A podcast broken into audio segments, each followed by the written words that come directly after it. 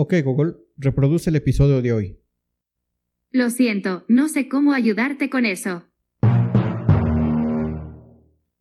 Hola a todos, soy Fernando Chávez y les doy la bienvenida a Humanoides.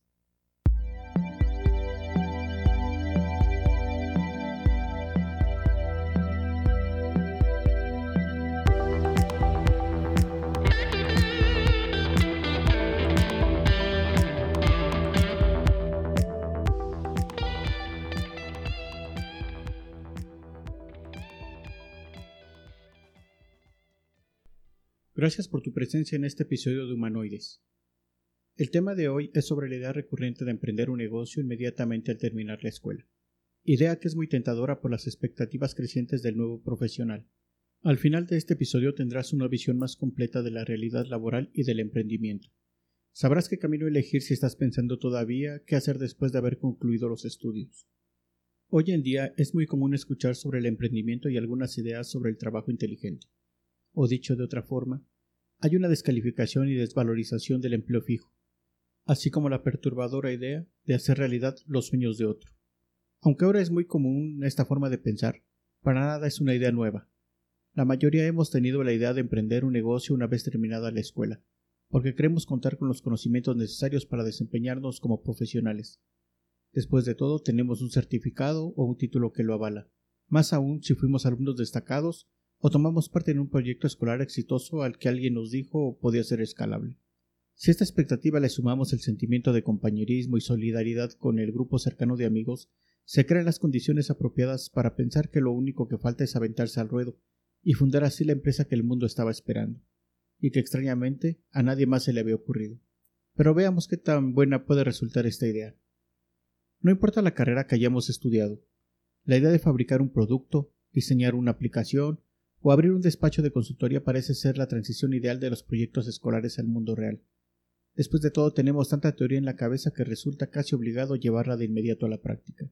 Entiendo que después de 18 o 20 años de ir todos los días a la escuela, lo último que queremos es imaginarnos yendo de nuevo todos los días a encerrarnos a una oficina en quién sabe qué parte de la ciudad. Si a esto le sumamos que la situación de nuestros países es poco alentadora, que las ofertas de trabajo son pocas y mal pagadas, también es desalentador que en la búsqueda de empleo aun y cuando cubrimos los requisitos técnicos para una vacante, siempre está la limitante de los años de experiencia solicitados, que típicamente no son menos de tres para puestos de cierta relevancia. No es sencillo ni tampoco muy glamuroso pensar en un empleo común y corriente. Si somos observadores y sabemos leer entre líneas, ya tenemos una primera pista de lo que está requiriendo el mercado laboral. Las empresas no pagan solo por conocimientos teóricos. Las empresas pagan principalmente por experiencia, ya que desean obtener un resultado inmediato. Pero regresemos a la idea del emprendimiento que sigue siendo una alternativa tentadora para empezar a ganarnos la vida. Pongamos un ejemplo real.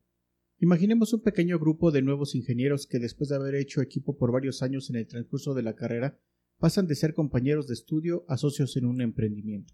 La euforia es grande, y la poca experiencia de vida los lleva a ver las cosas únicamente por el lado positivo. Aprecian valores como la confianza, la solidaridad, el entusiasmo y el compañerismo, Así que trasladan estos valores del ámbito escolar al plano del emprendimiento, pero pasan por alto aspectos no muy positivos y me atrevería a decir antivalores por parte de algunos integrantes. Después de todo, nadie es perfecto. Porque seamos bien honestos, y recordando nuestros días como estudiantes, respondamos para nosotros mismos la siguiente pregunta. ¿Todos en un equipo trabajan por igual? En un grupo siempre hay dos o tres que se esfuerzan, otros que solo dan su apoyo moral, y no puede faltar el que nunca ayuda, pero es buen amigo y cuenta buenos chistes, así que hay que incluirlo con los mismos beneficios que los demás. Esto desde mi experiencia es la crónica de una muerte anunciada. Si escuchaste el primer podcast donde hablábamos de la educación, mencionábamos que una de las fallas comunes es limitar los temas a estudiar o poner el esfuerzo solo en las materias que nos gustan, y típicamente consideramos de relleno las que son ajenas a nuestros intereses. Así que regresando al ejemplo del pequeño grupo de ingenieros que quieren emprender, en el mejor de los casos tienen el conocimiento técnico propio de su carrera, pero difícilmente tienen conocimientos de administración, de negocios o de planeación. Difícilmente tienen la habilidad necesaria para discernir sobre qué tipo de sociedad adoptar, los trámites necesarios para constituirse, los temas legales asociados y muchos otros temas que tienen que ver con la apertura y establecimiento de una empresa formal. Haciendo un breve paréntesis, te recomiendo que no menosprecies materias que consideras ajenas a tu carrera Si están en tu plan de estudios es por algo. No las rebullas. Sigamos con nuestro tema. Darse cuenta de esta situación y tratar de revertirla puede llevar, en el mejor de los casos, varios meses de cursos, entrevistas con incubadoras y pláticas con otros emprendedores. Meses en los cuales algún integrante del grupo decide bajarse del barco porque su situación de vida le exige comenzar a generar ingresos. Al paso del tiempo y siendo muy optimistas, puede ser que hayan podido superar las dificultades y los integrantes que quedan logren abrir y constituir una empresa de consultoría. En un buen escenario, el domicilio fiscal es la casa de alguno de ellos, y la aportación inicial al negocio son las computadoras de cada uno de los integrantes, los cuales deciden trabajar remotamente a modo de home office. Desafortunadamente no todos tenemos la capacidad ni la disciplina necesaria para hacer home office, mucho menos después de haber concluido la escuela donde estamos acostumbrados a que los profesores estén detrás nuestro para cumplir con fechas y proyectos. Una vez establecidos como empresa, independientemente de cuán complicado haya sido el proceso, lo que sigue es buscar clientes, y hay que comenzar a generar dinero. Una de las primeras realidades que nos encontramos a la hora de buscar clientes es que no tenemos idea de lo que quiere el mercado. Nunca nos tomamos la molestia de identificar cuál es nuestro nicho o nuestro campo de acción. Y si bien ya es lo suficientemente preocupante no tener idea de quiénes son nuestros clientes potenciales, igual lo es no tener idea de quién es nuestra competencia. Es hasta este momento que nos comenzamos a dar cuenta que no tenemos idea de dónde estamos parados. Es apenas que nos damos cuenta que no somos la empresa que el mundo necesitaba. Me parece que a este punto del episodio ya te estás percatando que algunas cosas no las habías contemplado. Tal vez estés pensando que nos pusimos muy pesimistas, pero desafortunadamente no siempre las cosas son como queremos o las imaginamos. Pero está bien, vamos a ponernos un poquito más optimistas. Imaginemos que después de haber visitado a algunos clientes potenciales que conseguimos a través de recomendaciones o a través de redes sociales se consigue el primer cliente. Estamos súper contentos y emocionados. Por fin se ve una luz al final del túnel. Pero nos surgen nuevas preguntas. ¿Sabemos cuánto cobrar? ¿Sabemos elaborar una factura? ¿Sabemos hacer labor de cobranza? ¿Tenemos claros los temas de impuestos? Regresemos a un escenario optimista e imaginemos que a base de preguntar con nuestros conocidos y con la ayuda de nuestro ángel de la guarda, pudimos solventar dificultades y finalizamos con la entrega de nuestro proyecto. Pero ahora, conscientes que no todos trabajaron al parejo en el proyecto, llega la hora de repartir la mucha o poca utilidad obtenida. ¿Cómo repartirías tú la utilidad? ¿En partes iguales? ¿De acuerdo a lo que cada uno aportó? No respondas en voz alta. Piensa la respuesta para ti mismo. Solo toma en cuenta que, al igual que como sucedía en la escuela, solo unos pocos integrantes fueron quienes dieron la cara al cliente, y que tal vez dos o tres fueron los que sacaron a flote el proyecto. Los demás solo fueron espectadores. Como puedes darte cuenta, no solo se trata de temas técnicos y de poder o no cumplir con un proyecto, también son temas de gestión de negocios y, por si fuera poco, de gestión de emociones y relaciones personales. Hay decisiones, sobre todo las que tienen que ver con dinero, que nos pueden llevar a fracturar una amistad. ¿En qué punto se pierde un amigo para ganar un socio? ¿Vale la pena? Tal vez ahora comiences a darte cuenta de una forma muy sencilla de por qué la imagen del emprendedor muchas veces es de una persona fría y solitaria. Tomar decisiones donde se involucre dinero y amistad no siempre termina bien. ¿Estás listo para perder amistades y quizás hasta familia en pro de un emprendimiento? No estoy diciendo que para ser empresario hay que ser una mala persona, pero sí que habrá decisiones difíciles de tomar en pro del negocio. Dejemos por un momento el tema de las decisiones personales y regresemos al tema del emprendimiento. Ya tuvimos un primer cliente y las cosas resultaron medianamente bien. Ahora sigue buscar el segundo, el tercero, el cuarto proyecto. La búsqueda de clientes es algo que no puede detenerse. Y en la medida que los clientes tarden en llegar, la curva de aprendizaje como emprendedor se vuelve más lenta y pesada. No olvidemos que el mercado no solo compra conocimientos teóricos, también compra experiencia, y la experiencia la iremos adquiriendo en la medida que consigamos clientes y proyectos. La experiencia no solo se limita al ámbito de la resolución de problemas para los clientes, la experiencia también es importante hacia dentro de la empresa misma. Sabemos identificar los errores que muy posiblemente estamos cometiendo, sabemos identificar nuestras fortalezas y nuestras debilidades, sabemos identificar oportunidades, a estas alturas del emprendimiento quizás solo quede la mitad de los que comenzaron, lo cual puede ser bueno si es que quedan los que realmente quieren estar, aunque anímicamente es desmoralizante darse cuenta que las cosas no han salido conforme las imaginaste. Dice la estadística que solo 5 de cada 100 empresas de nueva creación sobreviven. ¿En qué momento identificamos que nuestro proyecto no funcionó? ¿En qué momento le decimos a nuestro ego que es mejor intentar otra cosa? Al inicio hablábamos de la creencia que dice que ser empleado es hacer realidad los sueños de otro Desde mi punto de vista, ser empleado no es un fin, es simplemente parte de la travesía. Los mejores emprendedores que conozco son personas que iniciaron desde abajo, trabajando para un patrón desde puestos de poca jerarquía. Su curva de aprendizaje no fue sencilla, pero pasaron por diversas funciones dentro de sus empleos que les permitieron tener una visión completa del negocio. Les permitió hacer contactos, conocer gente, conocer procesos. Emprender no se trata de un asunto de maestrías o doctorados. No se trata de juntar un dinero o equipo para tener una inversión inicial. No se trata solo de tener una gran idea. Emprender se trata de identificar el momento oportuno, de echar mano de los recursos pocos o muchos con que se cuenten. Es identificar el momento de utilizar la experiencia adquirida a través de los años. Son muy conocidas las historias donde grandes o medianos empresarios heredan el negocio familiar a sus hijos, y estos lo pierden al paso del tiempo. Desde mi punto de vista el problema es que muchos de ellos solo trabajaron de hijo del dueño, sin pasar por la curva de aprendizaje que les dé el soporte para seguir llevando el negocio a buen puerto. Lo que quiero decirte es que no tengas miedo a ser empleado. Teniendo un empleo con un horario y un sueldo fijos puede ser el medio para conseguir un fin mayor. Y si bien no es la única forma, sí es un buen punto de partida para quienes tienen el sueño de emprender como aspiración de vida o de trascendencia.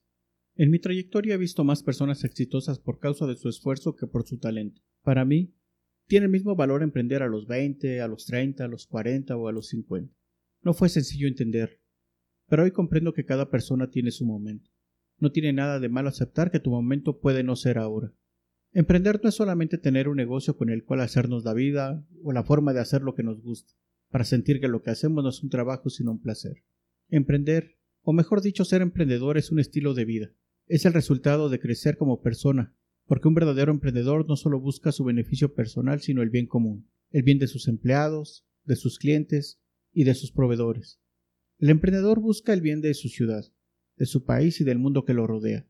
Si te das cuenta, parece que estamos dando la definición de un líder, porque al final en eso se convierte en un emprendedor, en una persona capaz de inspirar a otros. En redacción, y más específico en el storytelling, se habla del viaje o el camino del héroe, como una forma de abordar una historia. Es básicamente replicar la historia de Ulises plasmada en la Ilíada y la Odisea, Ulises era esposo de Penélope y padre de Telémaco, quienes sufrieron esperándolo durante veinte años. Diez de esos años los habría pasado luchando en la guerra de Troya y los otros diez intentando regresar a Ítaca, pasando por una serie de problemas y obstáculos que tuvo que afrontar. Así que siguiendo esta fórmula, el camino o el viaje del héroe está definido por las siguientes fases. El mundo ordinario, el llamado a la aventura, el rechazo de la llamada, encuentro con el mentor, la travesía del umbral, un desafío más grande, la recompensa y el retorno a casa. Justo así me parece que es el viaje del emprendedor. Si hacemos la analogía, para el emprendedor el mundo ordinario puede ser la escuela y la familia. El llamado a la aventura son esos últimos meses de la carrera en donde se siente el gusanito por el emprendimiento. El rechazo de la llamada es hacer temporalmente a un lado la idea de emprender cambiándola por un trabajo fijo, concibiendo a este como un medio y no como un fin. El encuentro con el mentor me parece de suma importancia, porque es toda esa gente valiosa que encontrarás en el camino y que te enseñará cosas. Es toda esa gente que te compartirá no solo su experiencia en los negocios, sino sus experiencias de vida. La travesía del umbral es dejar el status quo, dejar la zona de confort para retomar la idea del emprendimiento, es dar un salto de fe. No importa que no se tengan todos los conocimientos ni todos los recursos, pero ahora con la diferencia que sabemos dónde estamos y a dónde queremos llegar. El desafío más grande, esto es cuando entendemos que emprender no es el camino a una vida resuelta, sino que es un reto de vida aún mayor. Es el reto para el cual nos hemos estado preparando toda la vida. La recompensa es ver todos los frutos del emprendimiento. Y por último, el retorno a casa, que para mí significa alcanzar un sentido de trascendencia, y por qué no, haber logrado cambiar el mundo para bien. Para terminar con esta analogía, Podríamos concluir que emprender al terminar la escuela es hacer el viaje del héroe, pero comenzando por el final. Tal vez tú conozcas historias de personas que fueron exitosas pasando de la escuela directamente al emprendimiento. Y si vamos más allá, podríamos hablar de casos donde grandes referentes modernos ni siquiera terminaron la universidad. Pero como ya comentamos en otro episodio, son casos excepcionales. Desafortunadamente ellos son la excepción que confirma la regla. Me parece que es tiempo de ir sacando conclusiones. Emprender al terminar los estudios es una idea sumamente romántica. ¿Quién no quiere estar junto a sus amigos? ¿Quién no quiere ser dueño de su tiempo? ¿quién no quiere vivir bien gracias al fruto de su trabajo? El fin de este podcast, como lo comenté en el capítulo 0, es ser más humanos. Y una forma de hacerlo es compartir con ustedes el conocimiento adquirido a través de la experiencia, ya sea la experiencia propia o la experiencia de personas cercanas. La idea no es hacerte desistir de tu interés por emprender. Simplemente hay que aceptar que el emprendimiento no es para todos. Y hay que aceptar que cada uno de nosotros tiene su momento, y que hay una curva de aprendizaje por la que debemos de pasar sí o sí. No podemos cosechar lo que no hemos sembrado. Nadie aprende en cabeza ajena, diría mi abuela. Cada uno debe hacer la travesía a su manera. Pero no está de más escuchar a otros que ya hicieron ese recorrido. No está de más hacer nuestra una experiencia que pueda ayudar a que el camino del emprendimiento sea menos complicado. Tener éxito al emprender no es algo que dependa de una receta. De hecho, hay una posibilidad muy alta de que fracasemos varias veces antes de conseguir nuestro objetivo.